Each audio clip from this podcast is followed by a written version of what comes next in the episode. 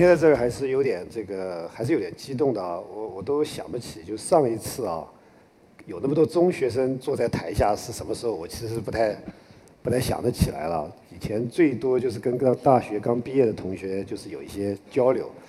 那现在想起来，其实高中生比大学生还有希望，因为还没有念大学，知道 那那今天其实我想讲的三个很简单的主题，就是互联网、数据跟计算。其实互联网可能大家比较熟悉啊。可能对中学生来讲，可能讲到互联网会想起什么打游戏啊、上网之类的事情，可能还是跟科学很少能连在一起。但是我还是讲，就是特别前听到前面那两个老师讲完以后啊，感触还是蛮深的。我觉得真的是这是一个去重新思考很多事情的时代。所以我想呢，这种探索呢，如果要用我自己感受到的一个经历的话，我觉得。大概可以从前段时间我跟几个朋友在谈那个看那个哈勃望远镜拍的那个宇宙的这个照片的时候的感触，可能一来描述一下。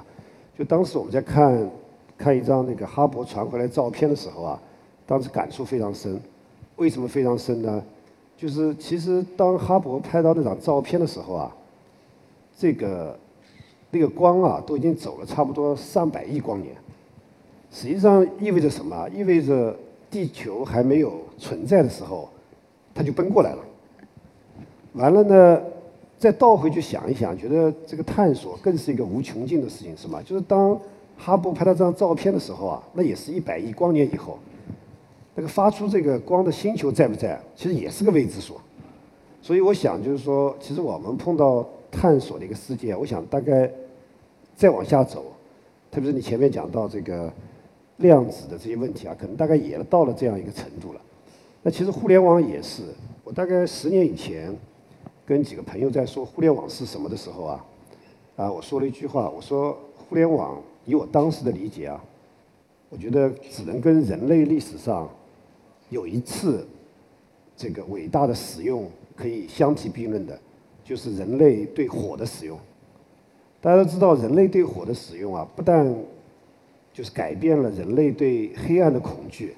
当我们能吃这个熟的食物的时候，对我们大脑的进化是起了非常大的作用的。所以到今天为止，其实火对人类有什么作用，还给大家创造了非常大的想象空间。所以我觉得互联网的作用，不只是给大家打打游戏、上上网，大家一定要认真想一下它对人类整个发展的作用。那么，如果用今天我的话来讲的话呢？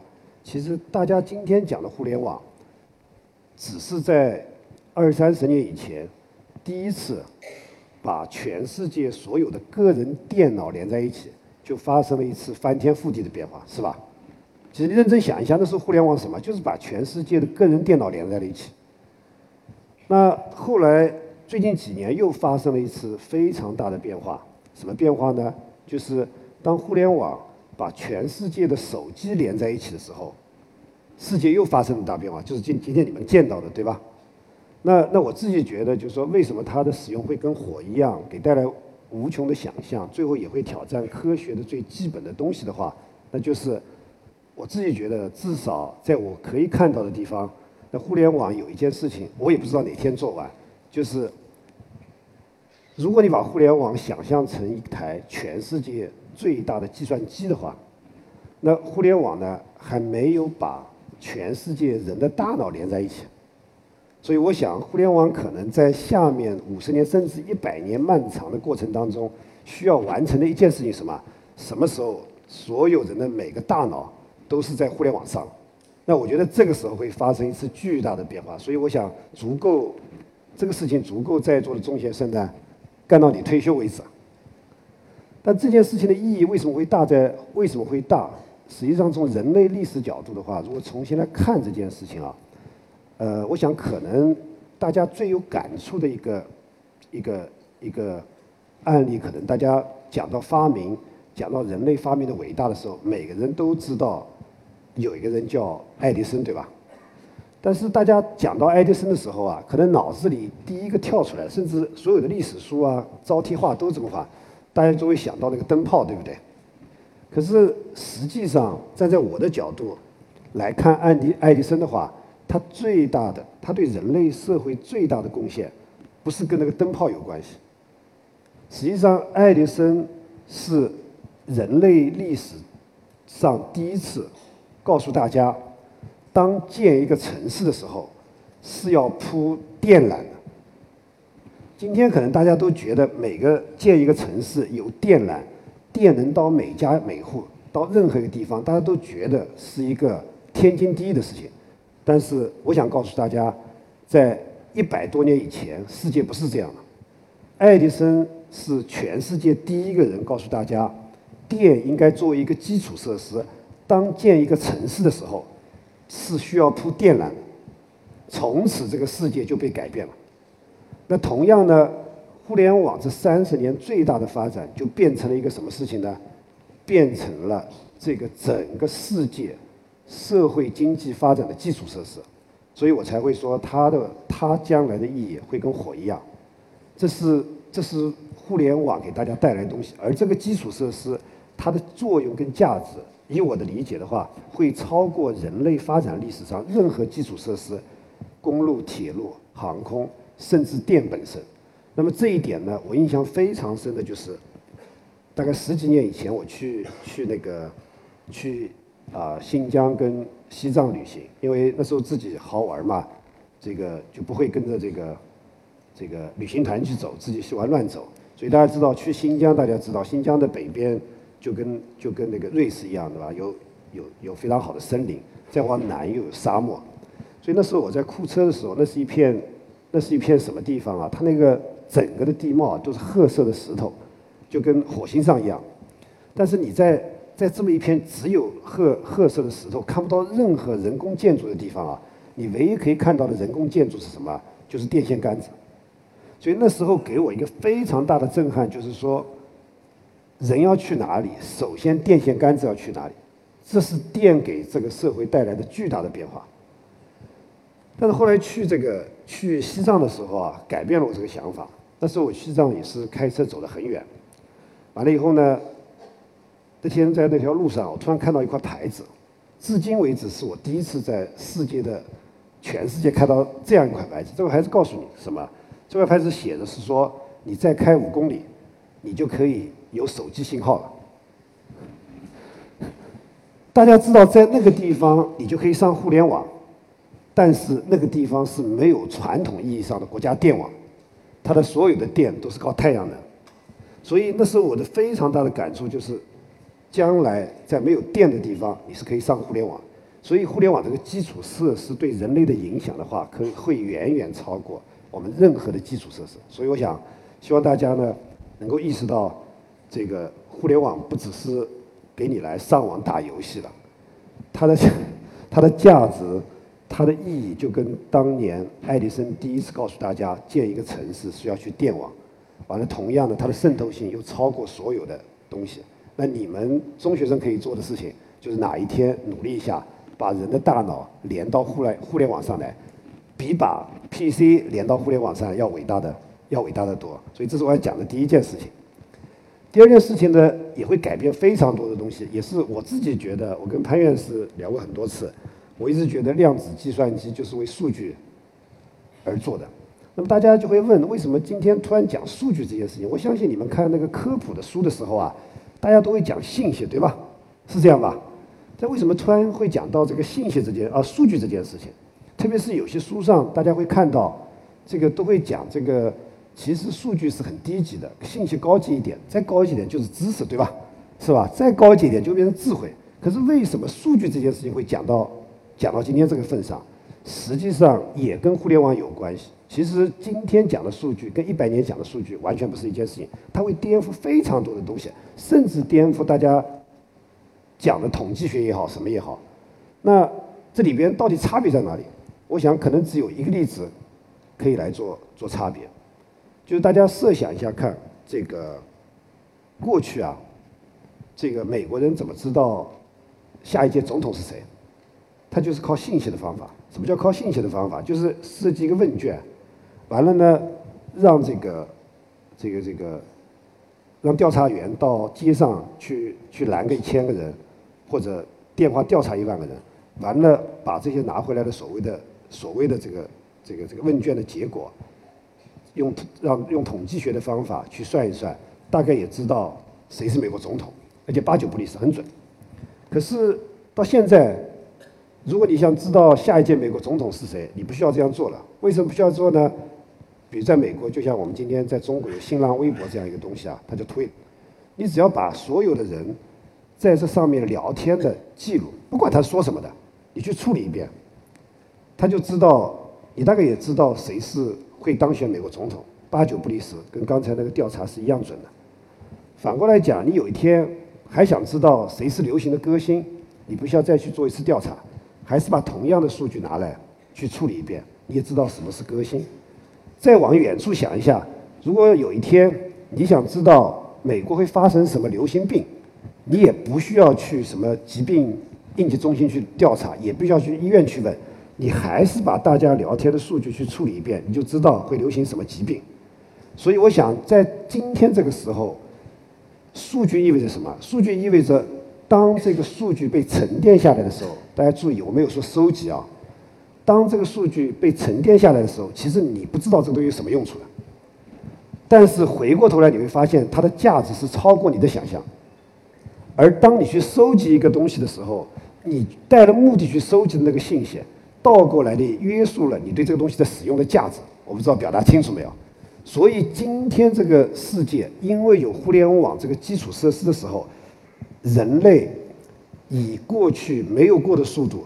把大量的数据被沉淀下来，今天你不知道是干什么的，但是可能十年以后你会发现，这个数据是可以帮我们来创造很多的价值的。就像十一年以前的树倒在了地上，它不会，大家不会意识到，到今天会变成我们的石油的。所以呢，就是讲今天我们从信息到数据的时代，就是说我们今天沉淀了大量的这个这个这个资源。这些资源是靠人类的自身活动产生的，所以我想呢，这个世界发生的变化就是发生那么大的变化。那这个变化的源头在什么？是在互联网，也就是说，互联网让数据的沉淀以历史上前所未有的速度沉淀下来了。那么，如果讲的具体一点的话，大家设想一下看，历史上有基础设施，道路就是个基础设施，大家沉淀了什么东西？你所有的脚印都沉淀在上面。但是这些脚印今天都没有产生价值，只有公安破案的时候去用一下，对吧？但是呢，在互联网上，这些留下的脚印是会被人产生价值的。所以呢，有一天呢，你开车的时候，你开车时候沉淀的数据，可以来改变你开车的习惯，这个让你开车更省油。同样呢，大家也知道，你今天你心跳的数据，其实没有人知道的，除了跳完以后，对吧？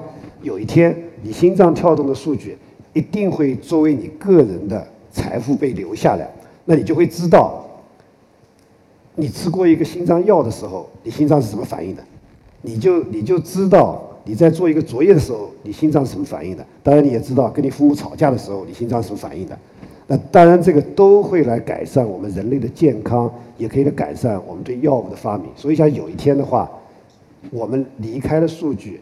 几乎是不能够做我们任何的事情，所以用我的话讲呢，今天是人类历史上最好的时候。为什么？就是人类历史上要发展，都是要消耗地球的自然资源，从我们挖煤、找石油、这个砍森林开始，对吧？那都是自然留给我们的自然资源。当你自己的心跳变成社会的自然资源的时候，其实人类本身的活动。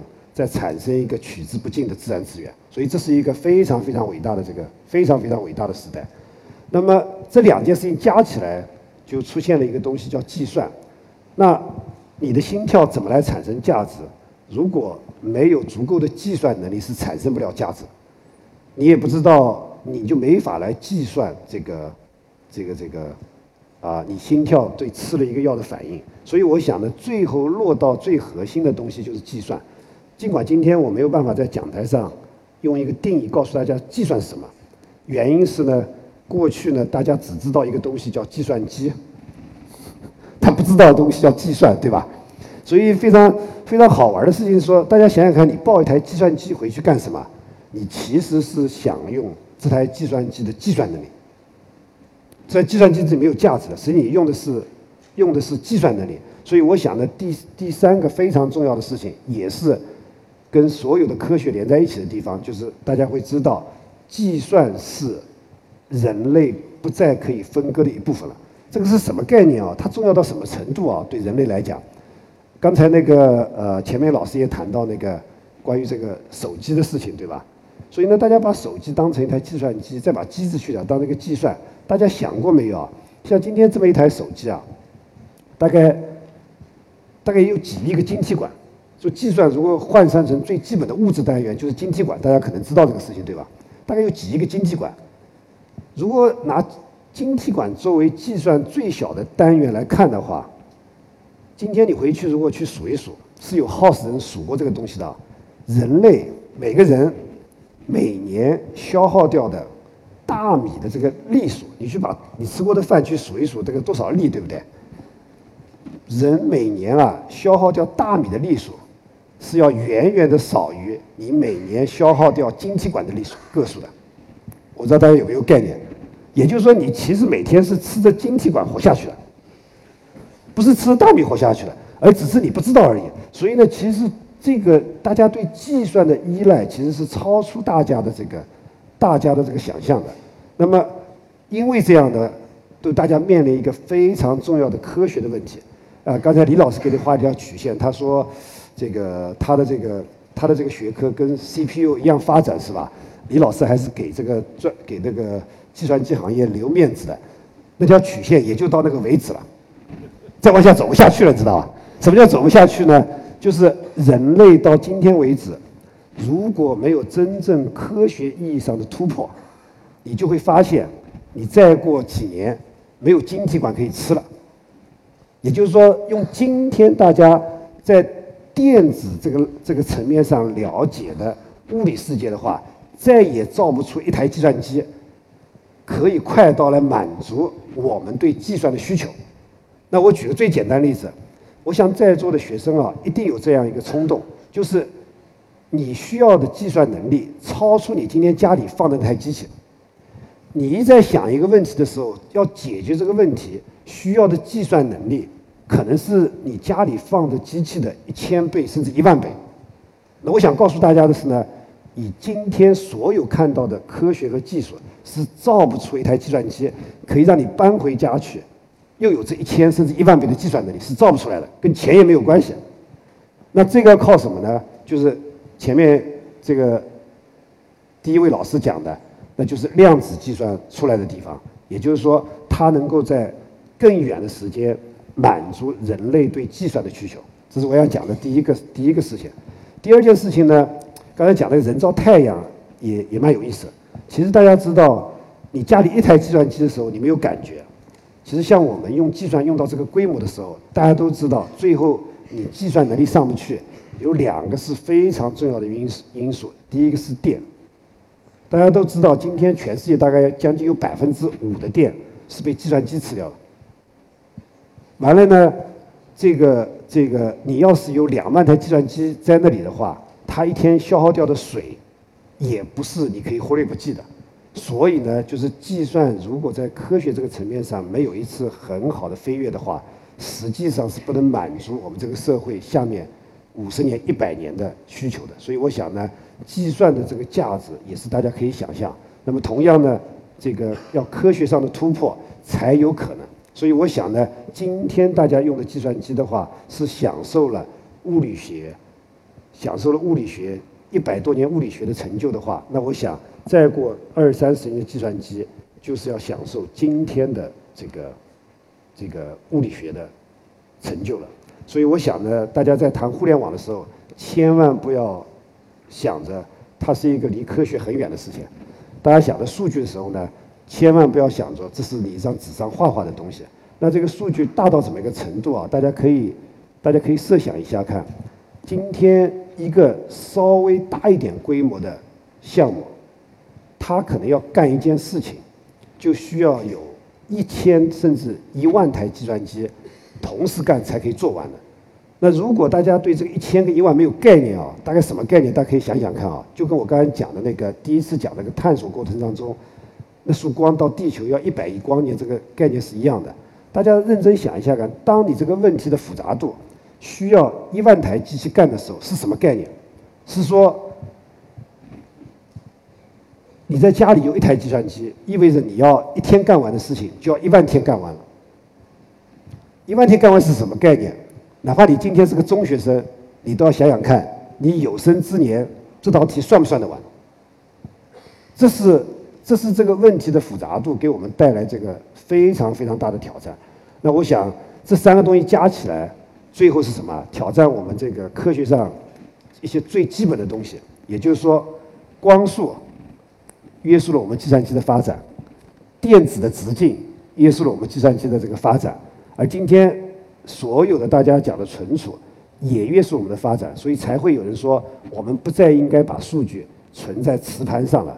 也不再应该把数据存在所谓的这个这个这个就是半导体的 SSD 上，大家都在探索要把要把数据存在像 D A DNA 这样的结构上，所以呢才会有人去发明了今天如果需要这么大一个大厅才能装下的这个这个磁盘的话，存的数据的话，可能只要装到一个火柴盒大的 DNA 的结构就可以做了。所以我想呢，这三个东西挑战。